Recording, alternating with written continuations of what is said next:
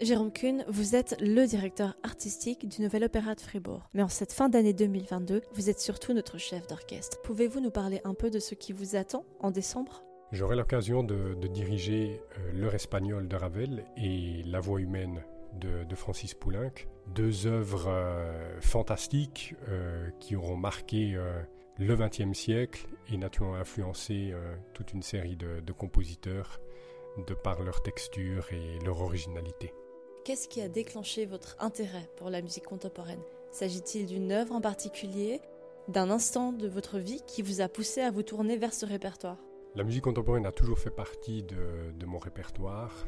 Euh, jeune pianiste déjà, euh, j'ai eu l'occasion d'interpréter euh, des œuvres de, de John Cage qui m'ont naturellement beaucoup marqué, des œuvres de compositeurs encore vivants. Euh, et j'ai eu la chance effectivement de pouvoir collaborer avec ces, avec ces personnes-là pour des, pour des créations.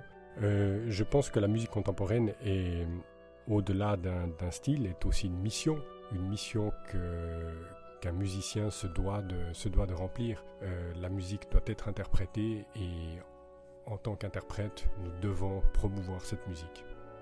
Depuis le mois de décembre 2022, vous êtes le nouveau directeur artistique de l'Opéra de Fribourg mais vous en êtes surtout et très régulièrement le chef d'orchestre. Quelle est votre relation avec le Nouvel Opéra de Fribourg?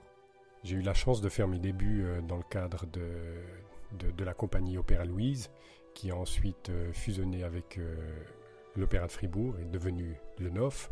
et effectivement, de, belles opportunités musicales à pouvoir diriger certaines, certaines œuvres. Et donc, j'ai tout naturellement eu euh, une grande, grande admiration pour cette, pour cette structure et une grande sympathie, une sympathie musicale, une affection aussi toute particulière à la ligne artistique et, et aux collaborations qui, qui en ont découlé. Pour le nouvel opéra de Fribourg, vous avez dirigé deux premières suisses, The Importance of Being Earnest et Powder a Face. Est-ce qu'il y a une pression supplémentaire lorsqu'il s'agit d'une première? Est-ce que vous avez eu l'impression que peut-être le public ou la critique allait être plus alerte? Ou les attentes plus élevées Est-ce que, pour le coup, vous ne seriez pas un peu devenu une sorte de référence en Suisse? Je pense qu'au contraire, lorsqu'on a la, chance de pouvoir interpréter une œuvre pour la première fois, que ce soit une première euh, mondiale ou une première euh, dans un pays, le public ne, ne, sait pas à quoi s'attendre et donc on a là la possibilité en fait de, marquer, euh, de marquer l'histoire par une interprétation, une interprétation qui peut-être sera sujette à, modification dans le, dans le futur. Euh, mais effectivement, la, la pression n'est pas vraiment au niveau de, du terme euh, première ou, première mondiale, mais vraiment de rendre hommage euh, au compositeur et à sa musique. Nous l'avons dit plus tôt, le répertoire contemporain n'est pas quelque chose d'inconnu pour vous. Pour cette fin d'année 2022, vous allez devoir diriger La Voix humaine et l'heure espagnole. Existe-t-il quand même quelques appréhensions à l'approche de la première?